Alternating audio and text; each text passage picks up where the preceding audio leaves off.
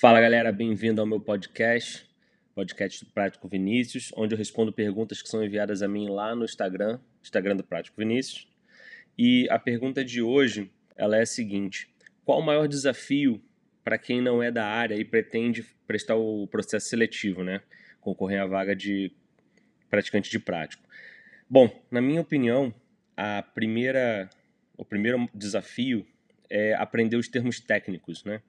É, bombordo, boreste, proa, popa, antepara, é, embornal, isso tudo é, é muito específico para quem é da área.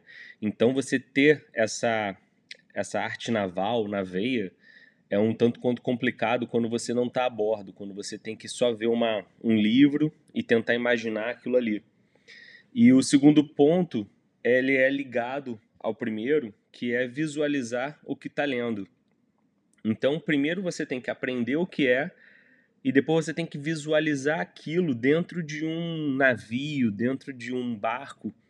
Quem tem uma formação náutica, né, quem vem de escola naval, quem vem de EFON, que trabalha a bordo de navio, que está habituado a esse termo técnico, beleza, você vê tudo ali né, no seu dia a dia de trabalho. Quem não é um civil, né, vamos colocar assim, que tem, tem dois tipos de civis né, que prestam o processo seletivo. Aquele que, que tem uma vivência de amador, né, que tem uma lancha, que, que curte é, vela.